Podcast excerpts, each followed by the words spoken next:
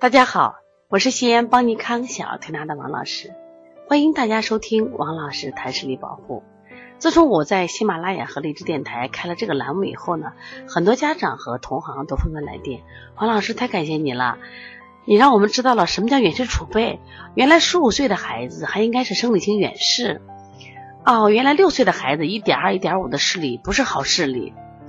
原来这个治弱视一定要跟时间抢时，叫抢时间，一定要在六岁前治疗更好。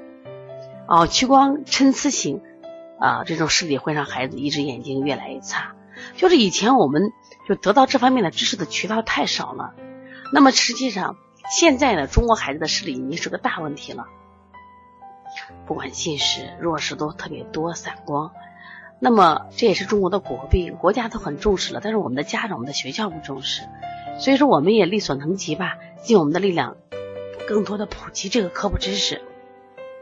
也希望我们的妈妈和同行在不断的去分享啊。今天呢，我想分享一个什么视力下降较大的虚惊，就虚惊一场，怎么会是这样的呢？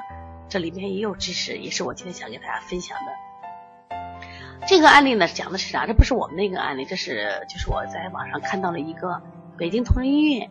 周哲大夫的一个专业网站啊，讲的故事我觉得挺好的，特别是他最后的分享的一段话对我影响很大，我也希望分享给我们广大的妈妈和同行。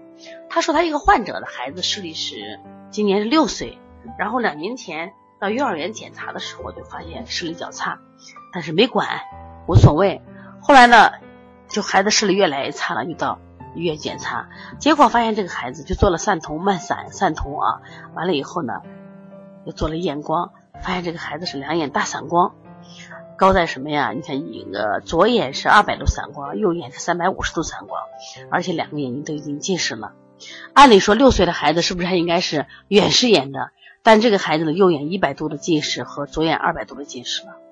那那医生一看，那那赶紧要这个孩子什么呀？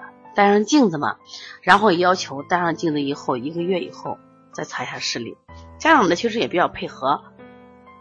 结果一个月以后查视力，发现视力下降特别快，就是他的左眼就变成了什么呀？就是零点五了，就觉得不知如何是好了，也紧张的很，然后就给周哲大夫就联系嘛。这个大夫就跟他说，说是你再测一下，我觉得你是不是检测有误啊？结果他没有重测了，真的检测有误，他实际上两眼右眼是一点零，左眼是零点九。后来就分析为什么有那么大的差误呢？是因为他。跟孩子坐的位置的高低位置有关系，哎，这一点我觉得值得大家学习。就是我们在不管孩子给你测出什么样的视力啊，你也别紧张，不要先给孩子去配镜啊，先干做什么东西干预。就是我们要求测视力的时候，那眼睛啊，眼球你刚好看到一点零的位置。你比如说，有的人一米八和一个一的一米的孩子，你同看一个东西，因为你位置不同，他他他是有差距的。那么这个大人是不是就要坐下来？坐下来，我们看。你是坐高凳还是坐小凳？前提是你的眼睛必须看到一点零。那么孩子如果个子不够高，我们就给他架凳子，就这是标准，就眼球看到一点零的位置来判断。那这个小孩，你看，因为这个位置坐的高低不同，他视力下降就差那么大值。如果不是这个医生有经验，那么我们是不是就给他把镜就配错了？是不是很重要的？那么这个医生啊，在后面点评啥都，他因为做个眼科大夫。他说呀，这个家长这个呃心情太重要了。他说家长呢，往往就是治病心切嘛，希望这个手到病除、立竿见影，视力视力是一路飙升。所以说，往往呢，其实就起了反作用了。说要么放弃，要么立即改弦更张，要么有病乱投医，就造成了浪费，又延误了孩子的病情。所以说，希望大家都学一点这种专业的知识，专业的知识。呃，让我们的孩子的视力得到保健。但是我再给大家说一下，一定要啊多参加后课那个课外活动、室外活动，少吃甜食。这两个东西呢，其实呃多在室内活动、多吃甜食都是让视力下降的一个主要原因。那么我们今年啊一直在倡导这种视力保护，也一直在做视力调理的培训。呃，通过这个培训呢，让培训更多的技术人才啊到各个地方、到各个社区来。呃，给这些视力不好的孩子做调理，同时也把我们正确的这种视力知识呃传播更多的家庭。说希望大家包括妈妈也来学习啊。那这这个月的十号又是我们视力培训的时间了，我希望大家真的一定要来学习。你看我们通过耳穴呀、按摩呀、梅花针呀这些疗法。就会让孩子的视力越来越好。今天我也分享一个，我们最近调了个小如涵的例子。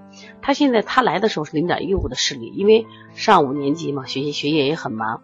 但是他在调的过程中，视力一路飙升，从零点一五、零点二、零点二五、零点三、零点四、零点五，就是在用眼的情况下，视力一直很稳定的上升，那基本上就特别好。那么当他裸视力好了以后，就能控制他眼周的那。快速发展，也就是可以让他的度数变得更小一点。那么，希望我们大家重视视力保护，也希望大家继续关注这个栏目。如果有问题，可以直接咨询我，我的电话是幺三五七幺九幺六四八九，嗯，我的微信是幺五七七幺九幺六四四七，可以把孩子的验光单发给我看看啊。那么，如果想咨询我们的课程，可以打八号斌的电话幺八零九二五四八八九零。